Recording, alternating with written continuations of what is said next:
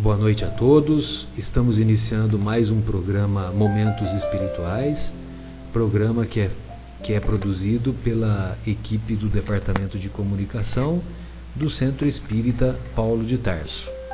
Hoje é dia 18 de julho de 2014 e estamos acompanhados aqui do nosso Guilherme e vamos dar continuidade ao estudo do livro terceiro de O Livro dos Espíritos, ah, no capítulo intitulado As Virtudes e os Vícios.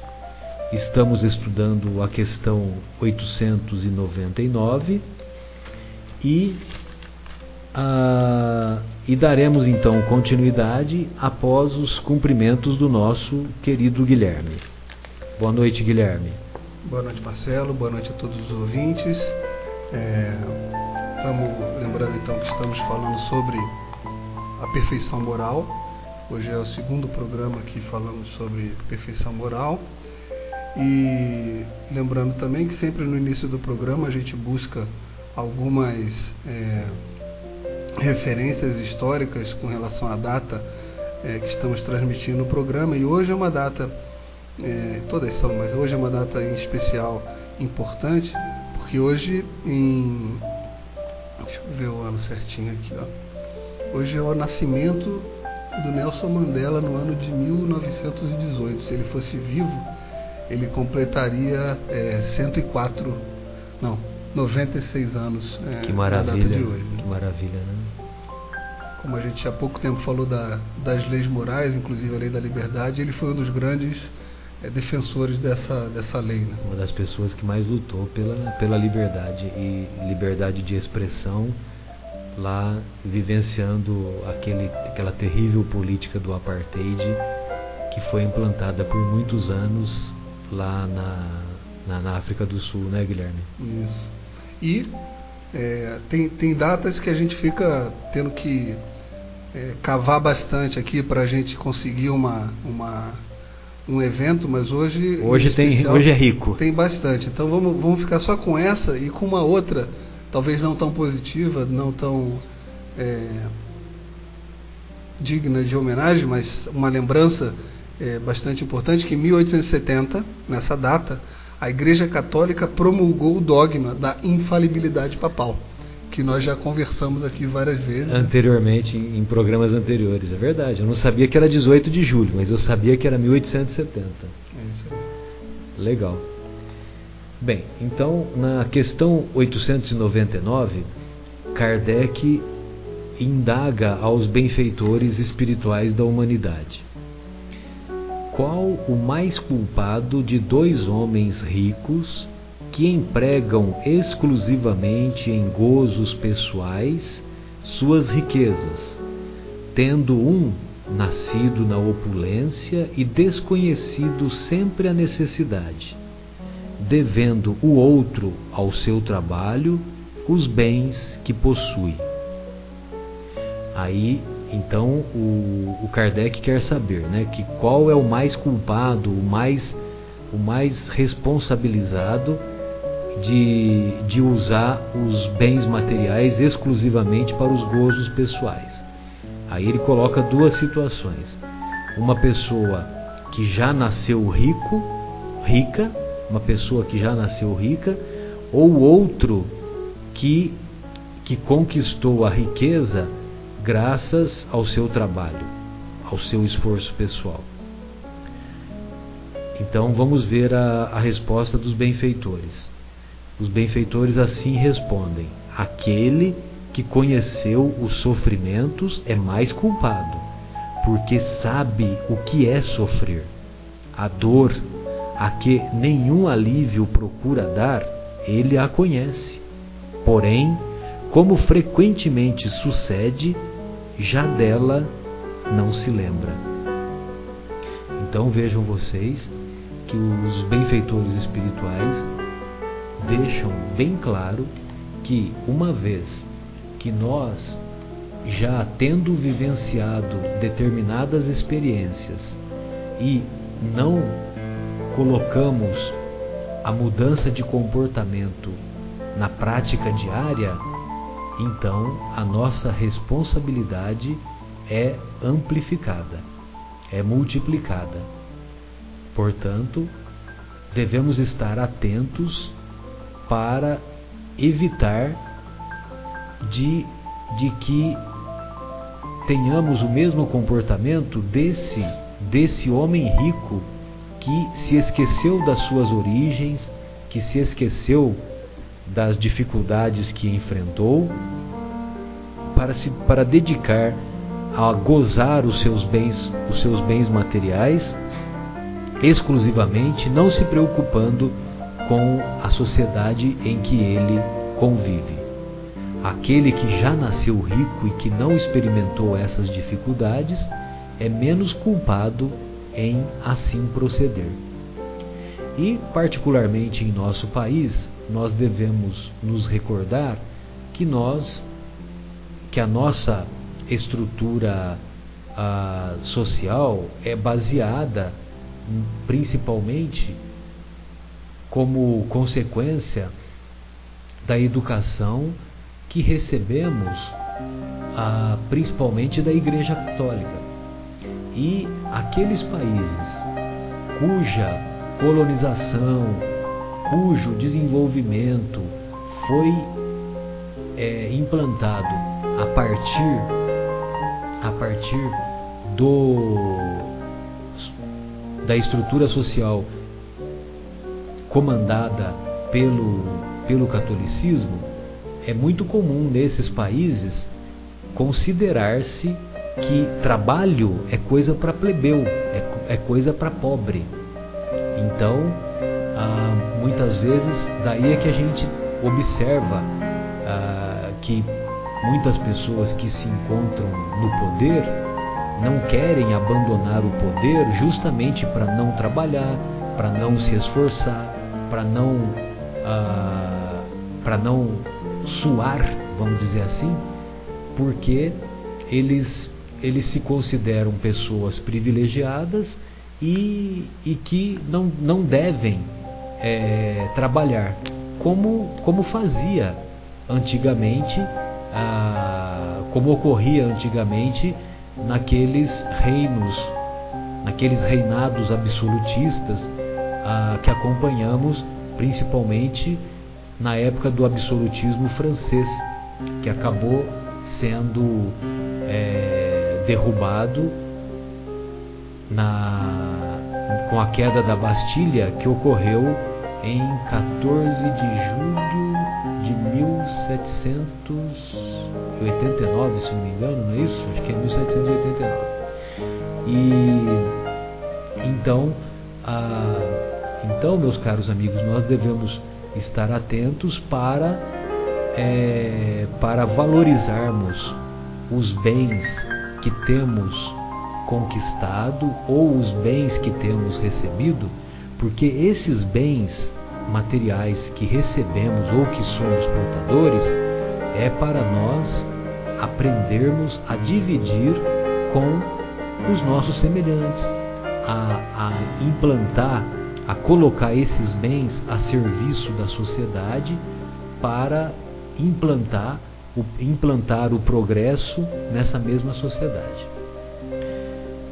É, encontrou aí? É 14 de julho de 1789 mesmo?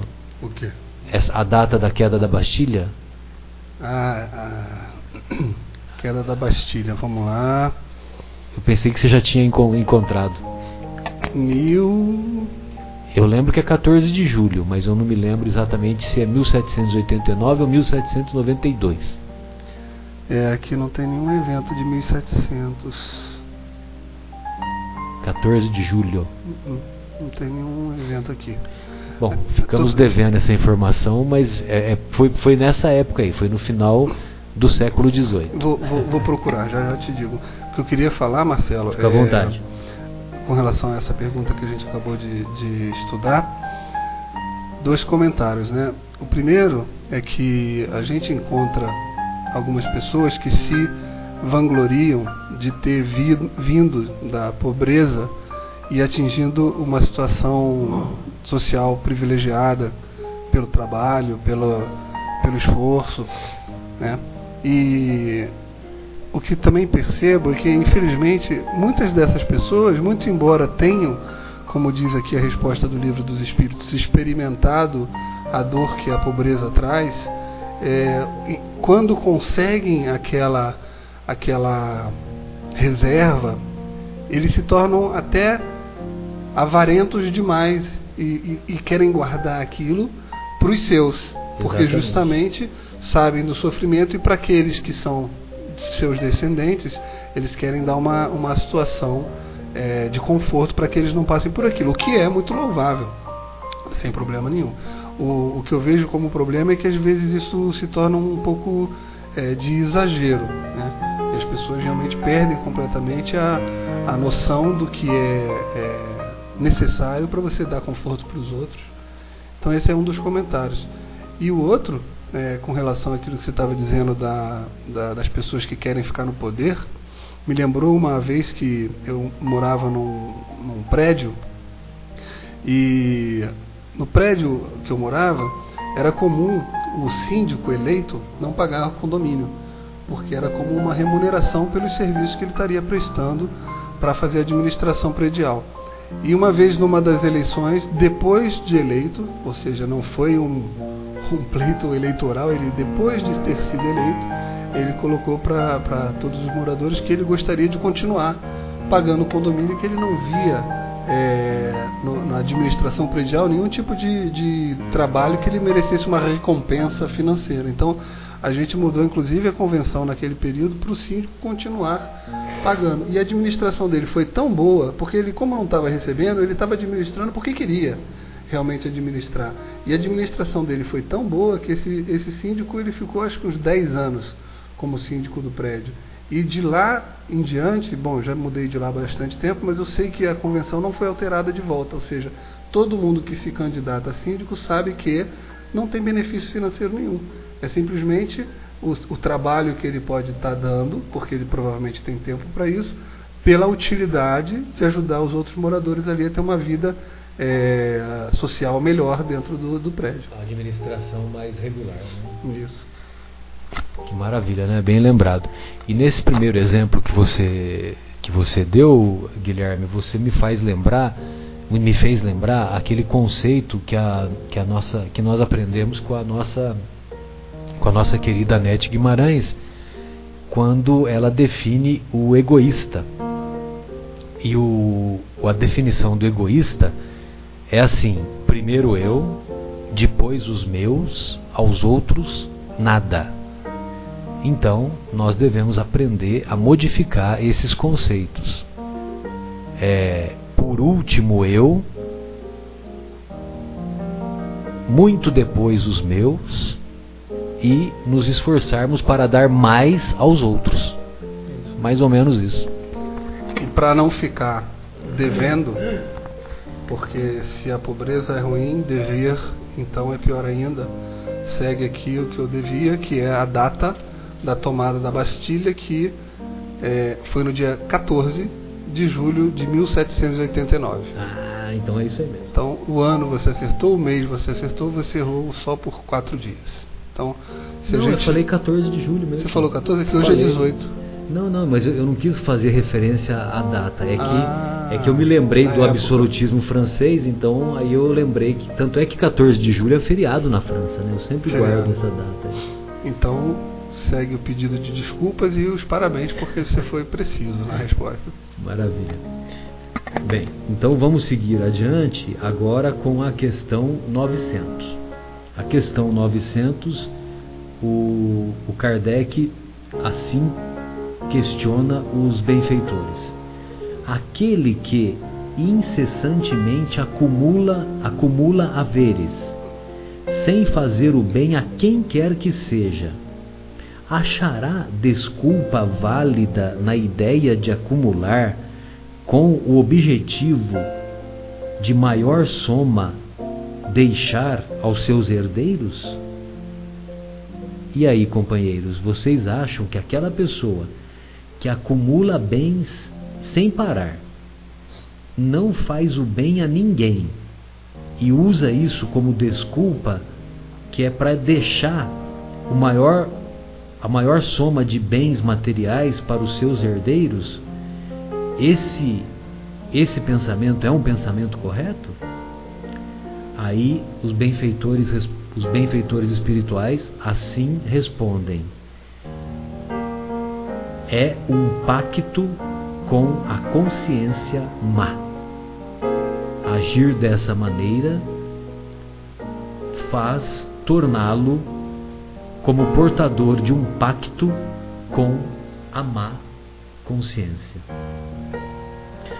Acho que a resposta por si só já é esclarecedora e, e nós, evidentemente, nós, dentro de nós, dentro da, da, do nosso mundo íntimo, nós imaginamos realmente que acumular esses bens ah, sem ser útil para a sociedade de maneira geral, sem implantar ou ajudar a implantar progresso no meio em que esta pessoa se, se acha colocada, é, é torna-se uma atitude equivocada e que, sem dúvida, amanhã, quando este nosso irmão entrar na imortalidade, ele vai observar os inúmeros equívocos desta desta resolução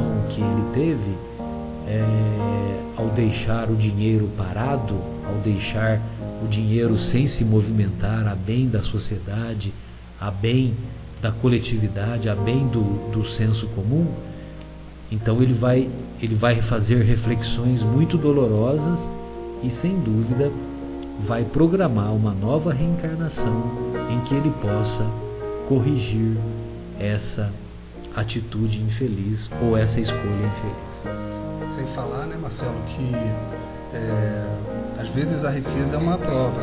A gente escolhe isso daí.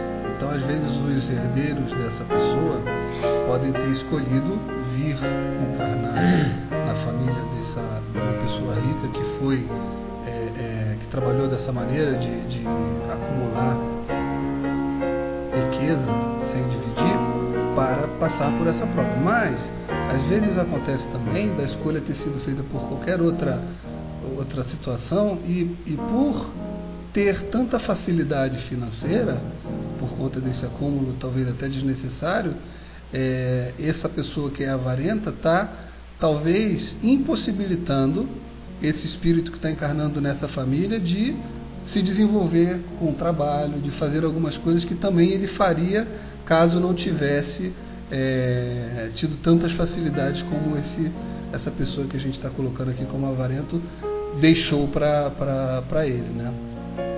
É, bem lembrado e, e, bem lembrado e ao mesmo tempo, Guilherme, é, agindo dessa maneira, ele não está dando um exemplo positivo para os seus herdeiros, um exemplo de trabalho, um exemplo, exemplo de esforço, de estudo.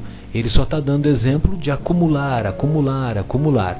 E, e sem dúvida, isso vai levar a uma estase espiritual, a uma estase do ponto de vista psicológico que vai ser prejudicial não só para ele, pelo exemplo negativo que ele está dando, como também para as pessoas que ele, que ele convive. Na verdade, são falsos conceitos que, que infelizmente, é, ao longo dos séculos, nós vamos copiando de, de pessoas que, que assim procederam e nós achamos que devemos amealhar, acumular bens é, por motivo de segurança. Ah, é que os, nós usamos o falso conceito de que estamos sendo previdentes. É verdade que nós devemos, é, devemos realmente, é, se, se for possível, destinar alguma parcela daquilo que, que, nós, que nós recebemos do nosso salário. É, é verdade que nós devemos destinar uma parcela para eventuais doenças, eventuais situações que, que nós possamos ser surpreendidos e, e evitar essa surpresa desagradável. Mas isso não significa que que nós vamos apenas acumular dinheiro e ficar e deixar o dinheiro parado lá no banco sem movimentá-lo a bem a bem da sociedade é, que estamos inseridos. Bem, então continuando o, o nosso estudo, o Kardec faz mais uma colocação em que ele em que ele vai dar um outro exemplo de dois de dois avarentos, né? Então ele ele assim se expressa. É, figuremos figuremos dois avarentos, um dos quais nega a si mesmo o necessário e morre de miséria sobre o seu tesouro, ao passo que o segundo só o é para os outros, mostrando-se pródigo para consigo mesmo. Enquanto recua ante o mais ligeiro sacrifício para prestar um serviço ou fazer qualquer coisa útil, nunca julga demasiado o que despenda para satisfazer aos seus gostos ou às suas paixões. Peça-se-lhe um obsequio e estará sempre em dificuldade para fazê-lo.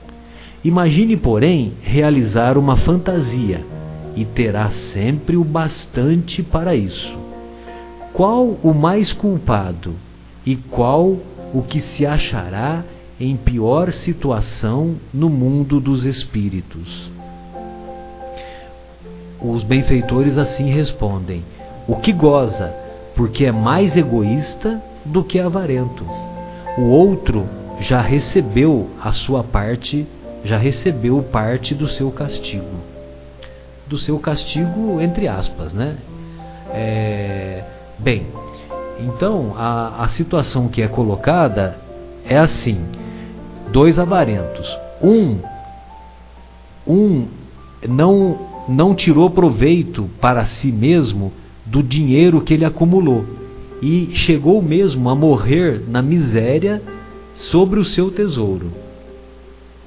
E por incrível que pareça, às vezes nós encontramos pessoas desse jeito, que apesar de ter acumulado muitas é, valiosas somas de, de dinheiro e de bens materiais, é, por não querer utilizá-los nem a, nem, a, nem a seu próprio proveito, ele acabou morrendo na miséria.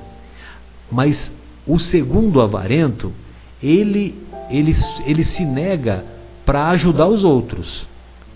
Então, quando se fala para ajudar os outros ou para fazer uma, uma, uma, obra, uma obra que seja, seja proveitosa para a coletividade, ele nunca tem tempo disponível e ele não, não move uma, uma palha para esse tipo de para esse tipo de evento.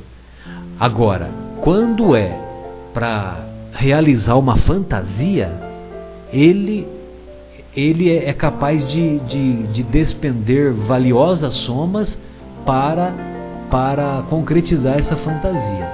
Então, por exemplo, é, é, nesse segundo caso, é, é proposto para ele para fazer uma festa, para fazer uma recepção em que ele vai receber políticos, políticos, governadores importantes e que o seu nome vai ficar em evidência, etc, etc.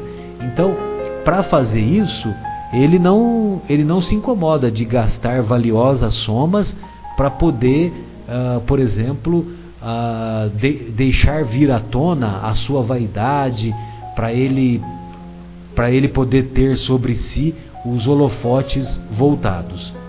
Agora, quando se trata de fazer uma obra que vai ser boa para a coletividade, construir uma creche, construir um asilo para, para o, as pessoas da terceira idade, ou construir uma escola, para isso ele não tem tempo disponível, não tem dinheiro disponível.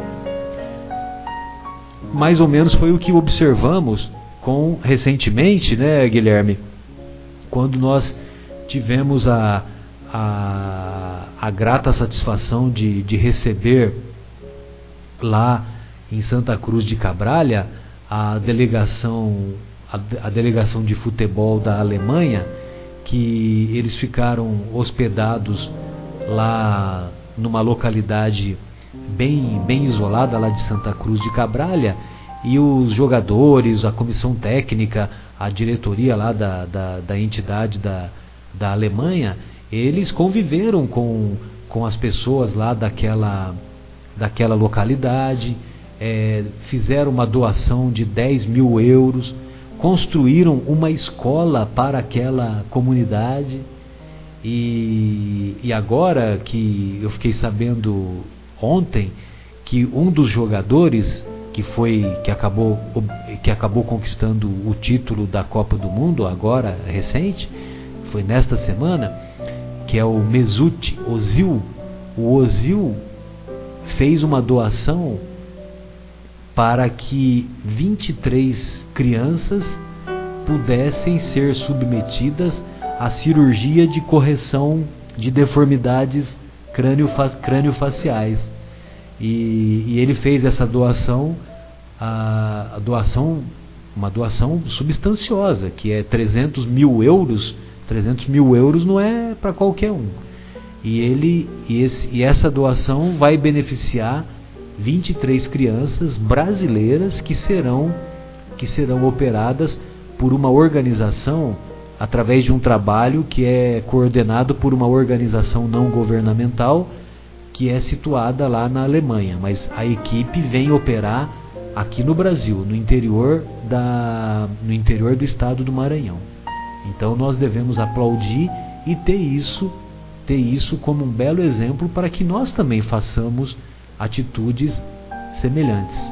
E, e talvez tenha gente que se questiona se 300 mil, 300 mil euros que você falou? Isso. É, se, é uma se é realmente uma quantia substancial para ele. Provavelmente não. Provavelmente para ele isso daí é um dinheiro pequeno, mas é, eventualmente ele, ele fez isso aqui no Brasil e também pode fazer isso em outros lugares com outras somas.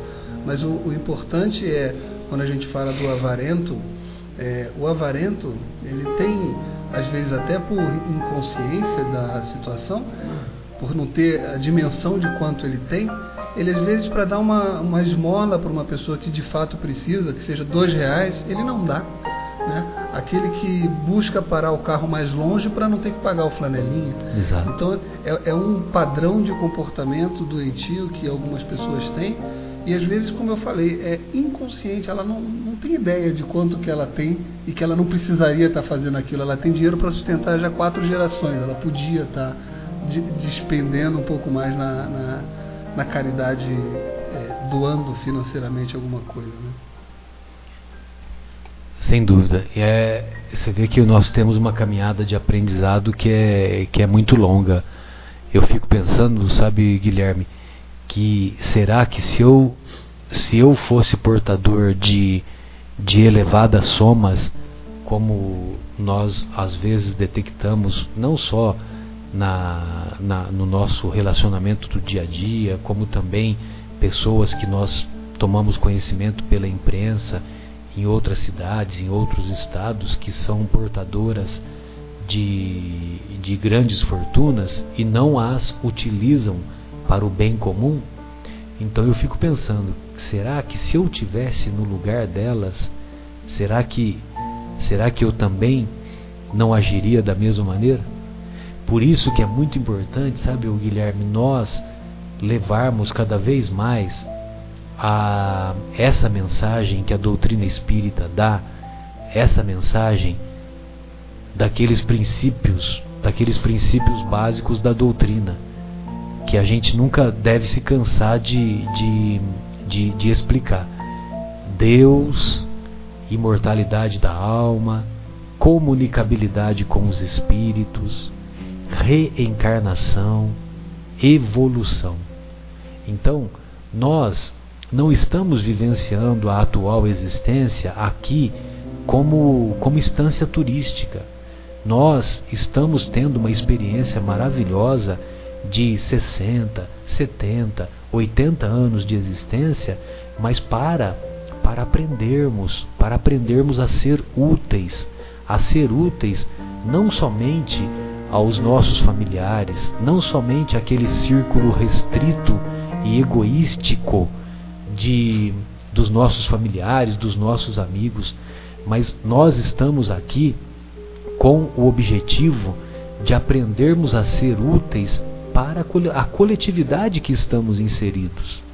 Então, é por isso que é importante nós é, desenvolvermos esses conceitos e espalharmos esses conceitos de imortalidade da alma, que amanhã nós, nós estaremos frente a frente com a nossa própria consciência e nós vamos perguntar para nós mesmos o que nós fizemos do nosso tempo, o que nós fizemos da nossa saúde, o que nós fizemos da nossa inteligência para o bem coletivo. Por isso que é importante nós renovarmos esses conceitos. Deus, Deus não perdoa ninguém. Se nós achamos que Deus perdoa, nós estamos redondamente enganados. Deus não perdoa ninguém porque Deus não se ofende. Deus não impõe uma existência penosa a ninguém. Deus elaborou as suas leis, as suas leis são sábias, as suas leis são imutáveis, e nós, quando nós chegamos lá no mundo espiritual, fazemos uma autoavaliação do nosso percurso, da nossa trajetória e observamos as inúmeras as inúmeras imperfeições que cometemos, aí nós, lá no mundo espiritual ainda, vamos vamos pedir, vamos implorar de joelhos para que os nossos para que os nossos é, superiores espiritualmente nos concedam ou intercedam por nós para que Deus nos conceda uma nova existência e através dessa da prova dessa nova existência nós possamos usar melhor os talentos que não usamos em encarnação precedente. Por isso que é importante nós desenvolvermos e espalharmos esses conceitos. As pessoas que são portadoras de riqueza e que têm esse comportamento egoístico, é, quando elas tomarem conhecimento da imortalidade da alma, da importância da espiritualidade, da solidariedade, eu tenho certeza que elas terão um novo, um comportamento mais mais altruísta, um comportamento mais voltado para a solidariedade e para o bem comum. E, e Marcelo, é, você começou a de falar, falando, poxa, será que se eu fosse dono de grande soma financeira, se eu também não teria um comportamento é, parecido? É importante lembrar que nós, embora não nos consideremos pessoas com grandes somas de dinheiro, nós fazemos parte, assim como as pessoas que estão ouvindo, provavelmente na sua grande maioria, nós fazemos parte, talvez, dos 5% da população mundial que detém 90% da riqueza financeira do planeta. Então, é uma reflexão que a gente tem que fazer, porque por mais que sejam, por maiores que sejam as dificuldades que nós passamos e que nós imaginamos que estamos passando, a gente tem que ver que é, estamos, numa, estamos numa posição extremamente privilegiada com relação a isso e somos nós os mais responsáveis por fazer doações, por ajudar aquelas pessoas que representam talvez 95% dos outros habitantes do planeta que possuem uma situação financeira pior do que, do que a gente. Exatamente, pra, não só com o objetivo de diminuir o sofrimento e essa diferença Guilherme, e também para que nós é, consigamos diminuir as desigualdades, diminuir essas desigualdades sociais. E eu tenho certeza que vai chegar um dia, vai chegar um dia que o, o, por exemplo, hoje é muito comum nós usarmos, nós fazermos uso dos cartões, né? É o, é o famoso dinheiro de plástico é, cada vez mais nós, nós é, andamos com menos dinheiro no bolso, fazendo uso dos cartões. Aí eu lhe pergunto: será que quando nós iniciarmos é, esse período de transição, da fase de transição que nós estamos nos aproximando do mundo de provas e expiações em que nos encontramos para o mundo ah, para o mundo de regeneração, é, será que esses cartões não serão qualificados como bônus hora, como ocorre lá no, na colônia Nosso Lar e que o André Luiz vem nos revelar? Então, então, quer dizer, esses bônus hora representam as atividades que cada um executa. E, e essas atividades que cada espírito executa lá na colônia Nosso Lar, elas têm o mesmo valor. Não é isso? Pois não, Guilherme. É, Para embasar um pouco mais o que eu estava falando agora há pouco, tem uma estatística que foi publicada pelo Banco Credit Suisse em 2013. Então, olha, 0,7%, quer dizer, nem 1% da população mundial tem acima de um milhão de dólares. Tá? 7,7% da população mundial está entre 100 mil dólares e 1 milhão de dólares. Isso aqui é patrimônio, tá, gente?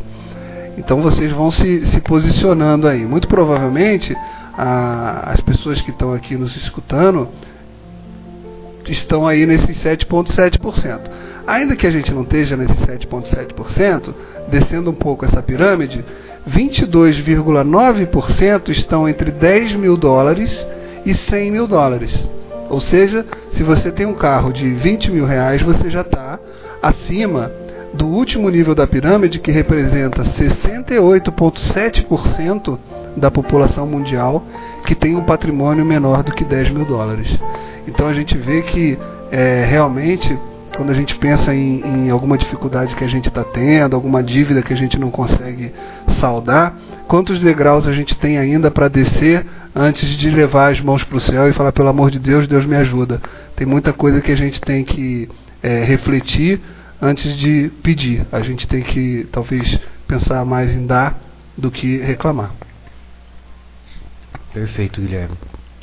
Bem, continuando aqui a, a o estudo de O Livro dos Espíritos, nós vamos agora a, estudar a questão 902. A questão 902, o Kardec pergunta para os benfeitores: Será reprovável que cobicemos a riqueza quando nos anime o desejo de fazer o bem? Será que nós estamos agindo correto buscando a riqueza com o objetivo de fazer o bem? Ou seja, eu vou me esforçar para me tornar uma pessoa uma pessoa rica, uma pessoa independente financeiramente, porque quando eu obtiver essa independência financeira, eu vou usar o eu vou usar os bens que, que eu ajuntei, que eu amealhei para para fazer o bem. É muito comum as pessoas dizerem quando ah, se eu se eu se eu ganhar na loteria, se eu ganhar na, na Mega Sena, é, o dia que eu ganhar a Mega Sena, eu vou distribuir a, o metade, pelo menos metade do que eu ganhar, eu vou distribuir com as pessoas que mais necessitam, etc, etc. Como se fosse fácil ganhar na Mega Sena. Muito bem. Aí o, os, os benfeitores assim respondem. Voltando à pergunta, né? Será reprovável que cobicemos a riqueza quando nos anime o desejo de fazer o bem? Tal sentimento é, não há dúvida, louvável quando puro. Quando puro. Mas será sempre bastante desinteressado esse desejo? não ocultará nenhum intuito de ordem pessoal? Não será de fazer o bem a si mesmo em primeiro lugar que cogita, muitas vezes, aquele em quem tal desejo se manifesta? Então, é mais ou menos o exemplo da, de ganhar ou de acertar a Mega Sena. Ou seja, nós falamos que vamos ajudar quando ganharmos sozinho na Mega Sena, a Mega, Mega Sena da virada, 200 milhões de reais. Então nós vamos pegar os 100 milhões e vamos é, distribuir para a caridade, vamos dizer assim. Aí nós perguntamos: será que quando a nossa conta estiver lá, o depositado todo esse valor, será que nós vamos fazer isso mesmo? O, o José Irmão, o nosso companheiro que, que infelizmente hoje não está é, compartilhando conosco os seus conhecimentos, ele recentemente ele nos lembra de uma de uma história muito uma história muito breve e muito profunda ao mesmo tempo que o que o nosso querido Divaldo uh, Divaldo Franco faz referência que você pergunta para é, o, o, o Divaldo pergunta para uma senhora é, qual que era o maior desejo dela. E ela fala ah Divaldo o meu maior desejo é construir uma creche para 150 crianças. Esse é o meu maior sonho. Aí o Divaldo fala: Olha, minha querida, eu acho que você está equivocada, porque o seu maior sonho não é construir a creche para 150 crianças. O seu maior sonho é você ser aplaudida. Porque se você realmente quisesse construir uma creche de 150 crianças, você já começaria agora, é, agora pegando uma criança abandonada na rua, levando para sua casa, cuidando dela, contribuindo para sua educação, etc, etc. Então, vale a pena nós fazermos essa reflexão. Será que quando nós, portadores de altas somas em dinheiro, nós vamos fazer essa doação com o sincero desejo de ajudar a sociedade ou com o desejo oculto de sermos aplaudidos pela mesma sociedade? Porque venhamos e convenhamos, companheiros, se você recebe 200 milhões de reais como um prêmio da Mega Sena, quantas empresas que você não pode abrir, quantas, quantos empregos, quantas famílias que você não vai poder auxiliar oferecendo esses empregos, quantas oportunidades que você não vai ter de multiplicar esse, esse dinheiro, não só não só tendo em conta o seu patrimônio, é, a multiplicação do seu patrimônio, mas também de oportunidades de oportunidades de emprego e de colocação, de colocação ah, numa, numa situação mais favorável da sociedade de inúmeras pessoas.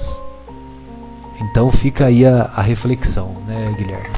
É, e fica também o, o, comentário que volta e meia a gente faz, é que quando a gente faz o, o programa, e vamos estudando as perguntas e falando dos temas relacionados à doutrina, é importante deixar bem claro que longe da gente ter alguma pretensão de, de falar para quem nos está escutando com do, do alto de algum tipo de pedestal. Né? Cada coisa que a gente conversa aqui, a gente se corrói por dentro, é, reconhecendo que a gente faz muito pouco.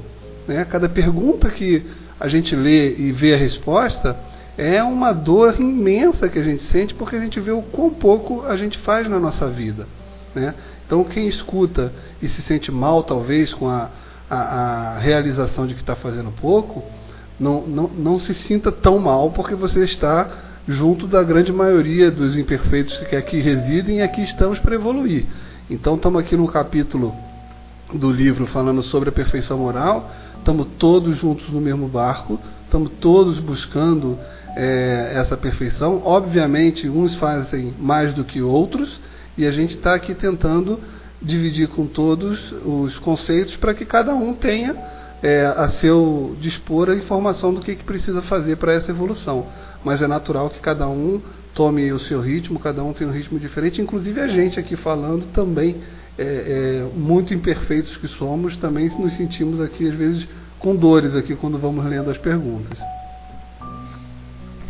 É, bem, bem lembrado, viu, Guilherme, porque muitas vezes nós fazemos as colocações e o, os nossos estimados ouvintes pós, podem interpretar que nós nos encontramos num patamar superior, que nós é, que nós estamos entrando no elevador e esse elevador é um elevador panorâmico, né? Imaginem vocês a, a, a imaginem vocês a cena, né? Nós entramos no elevador, elevador panorâmico, e nesse elevador nós apertamos o botãozinho andar celestial o botãozinho que está escrito andar celestial. Aí nós apertamos o botãozinho e vamos fazendo tchauzinho para os pecadores que estão que estão nos assistindo, que estão é, que estão vendo nós subirmos para o andar celestial. Nós temos perfeito conhecimento, perfeita clareza de que a evolução espiritual não se dá pelo elevador. A, a evolução espiritual se dá degrau por degrau, com muito esforço, muito suor, muita luta, com o objetivo principalmente de aprendermos a ser úteis, de aprendermos a nos tornarmos pessoas melhores, de aprendermos a nos despojar das nossas imperfeições principalmente as imperfeições que são derivadas do egoísmo, do orgulho, da vaidade, da inveja, da ociosidade, da preguiça e tantas outras. Então, nós não estamos aqui para fazermos meia-culpa, nem fazermos autoavaliações, mas nós temos perfeito conhecimento das nossas limitações. Mas essas nossas limitações não nos impedem a não nos impedem a nos esforçarmos para nos tornarmos pessoas melhores. Meu caro Guilherme, a questão 903 ela vai mudar o, o assunto, vai modificar o, as, as colocações que os benfeitores fazem. Então, eu acho que nós poderíamos é, fazer uma, uma reflexão é, sobre essa questão do mau uso da riqueza que ainda perdura em nossa sociedade, do mau uso que nós homens ainda fazemos do, dos bens materiais que amealhamos que ajuntamos sem beneficiar a sociedade, porque da questão 903 em diante é, são, é um outro tema que vai entrar e nós consideramos que vale a pena deixar para o próximo programa. Então, Marcelo, eu queria aproveitar é, essa reflexão que a gente está fazendo de, de, em especial falando de somas e, e bens materiais, em especial financeiros, para colocar uma análise, ou pelo menos uma reflexão nossa, acerca da, do que a gente tem visto, tem, tem visto aí na mídia sobre a máfia dos ingressos da Copa do Mundo. Né? Que você repara que são, Bem lembrado. são pessoas é, extremamente beneficiadas pela, pela situação financeira que tem e que ainda assim, talvez por uma ganância exagerada, e aí não é nem por avareza, seja ganância, de uma maneira ilícita, continua acumulando riqueza para o seu próprio bem. Né? Sem, sem pensar muito nos outros e sem pensar no, no prejuízo que elas trazem para outras pessoas.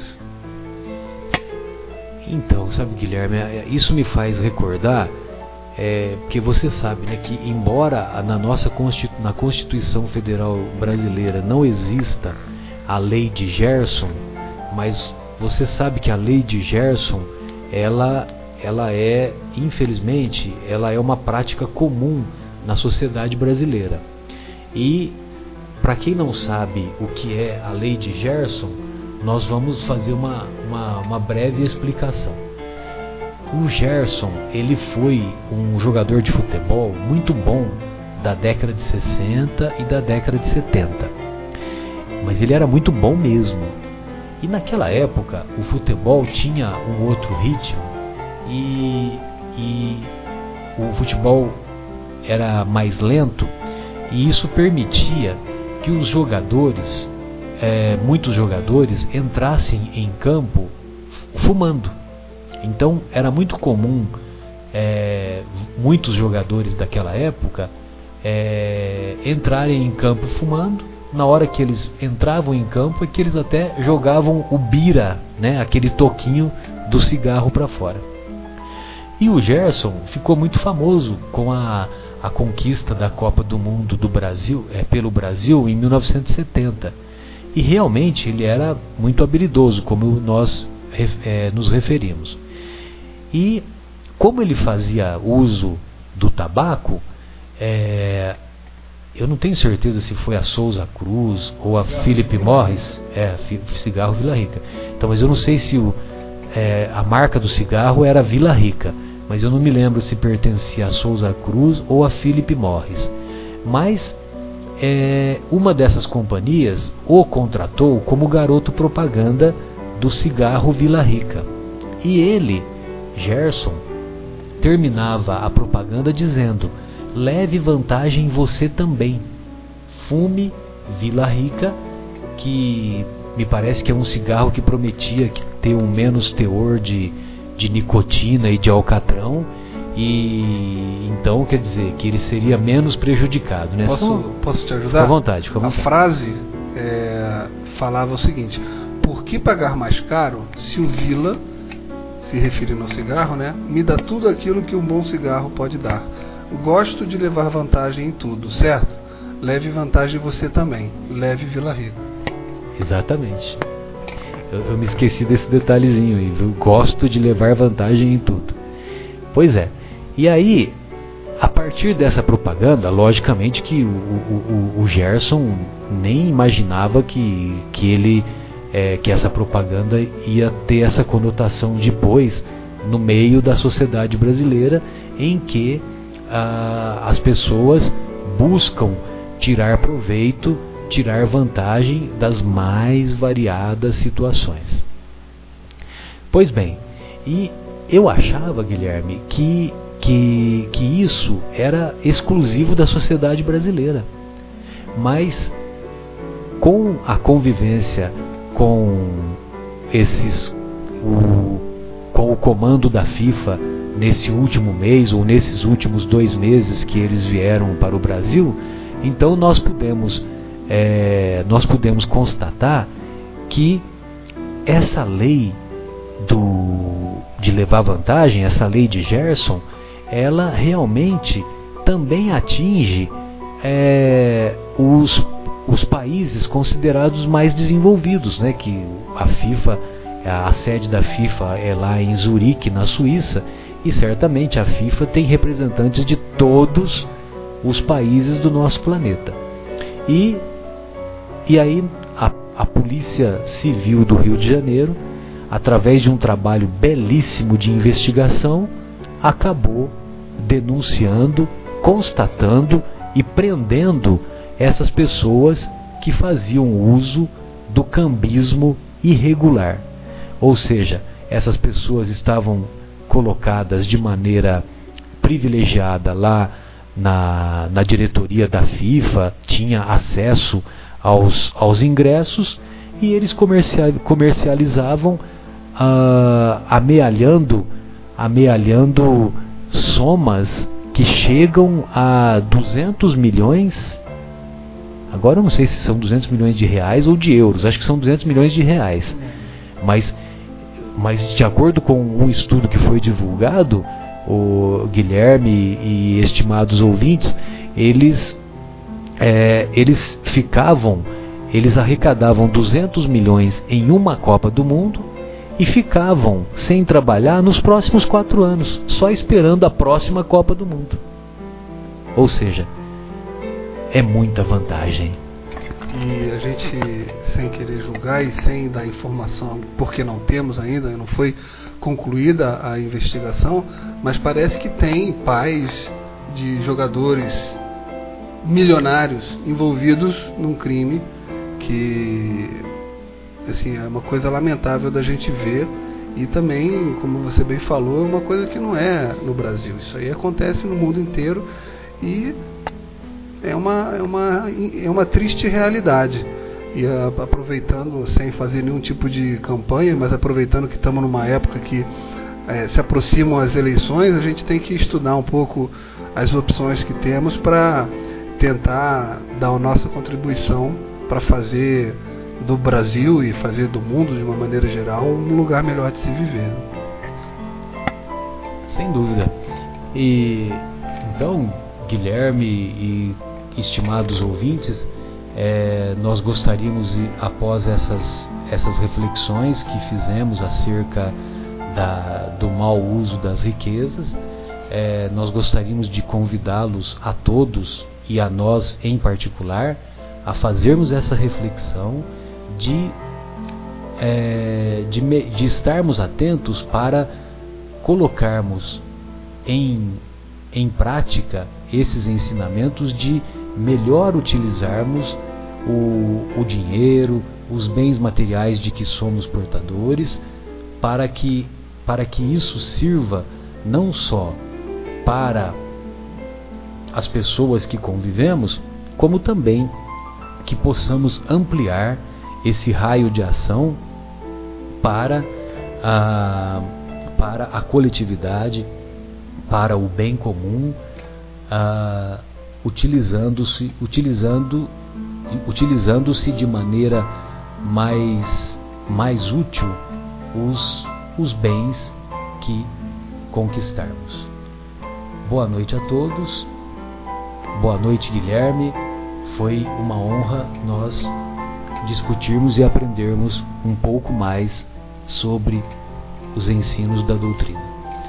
Boa noite, Marcelo. Boa noite a todos os ouvintes. Que todos tenham uma semana, um fim de semana de repouso, muito importante para que o nosso corpo possa retomar a energia para ser gasta durante a semana e uma semana abençoada para todos, com muita paz, muita saúde. E sexta-feira, se Deus quiser, estamos juntos de novo.